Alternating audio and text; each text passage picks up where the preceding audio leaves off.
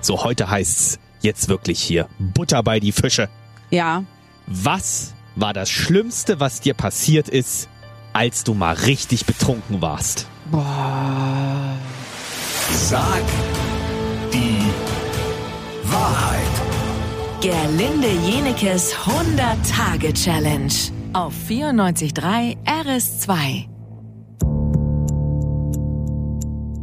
Jeden Morgen eine Frage und eine Antwort von dir, liebe Gerlinde, die zu 100% die Wahrheit sein muss. Und jetzt Butter bei die Fische. Ja. Das möchte nämlich der Lukas von dir wissen. Der Lukas aus Marzahn, was ist dir schon mal richtig Schlimmes oder Peinliches passiert, als du betrunken warst? Ach, also pf, einiges, glaube ich.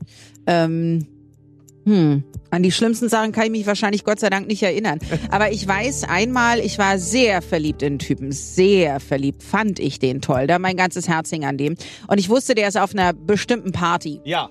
Und ähm, dann bin ich da äh, hingefahren, alleine auch noch, ohne irgendwie eine Freundin, die mich unterstützt und habe äh, vorher äh, noch bei einer anderen Freundin Geburtstag gefeiert, wie auch immer. Äh, ich hatte schon irgendwie zwei, drei äh, Gläser oder vielleicht waren es auch sechs Champagner intus Ja. und war also etwas betrunken und bin mit dem Taxi dann sozusagen von einer Party zur nächsten gefahren, wo ich wusste, dass der Typ ist. Und das erste, was mir passiert, ich war schon wirklich völlig blau, ich hatte wenig gegessen.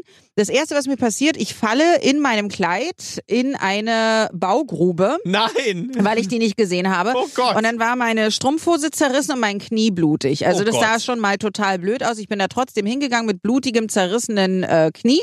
Und da stand er und dann bin ich zu ihm hingegangen und ich hatte vorher nie darüber mit ihm gesprochen. Habe gesagt, wenn du nicht weißt, wenn du nicht weißt, was dein Herz will, dann hast du nicht gelebt, dann bist du nicht echt. Der war Gottes natürlich Willen. völlig verwirrt und verstört und hat gesagt, du pass mal auf, vielleicht ist besser, du gehst nach Hause. Und dann stand er da und, und dann habe ich zu ihm gesagt, ja, ich gehe jetzt.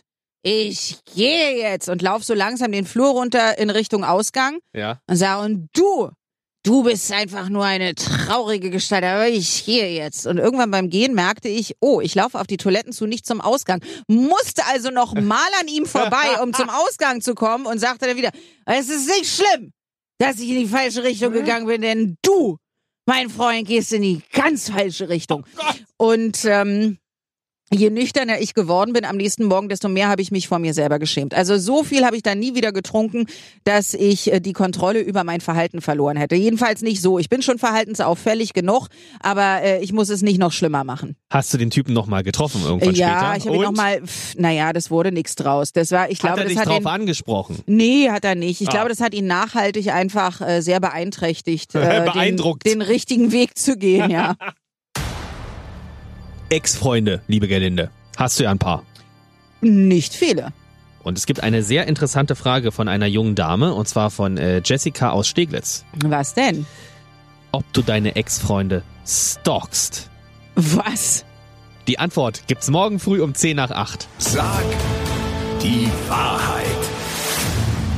Gerlinde Jenekes 100-Tage-Challenge auf 94.3 RS2.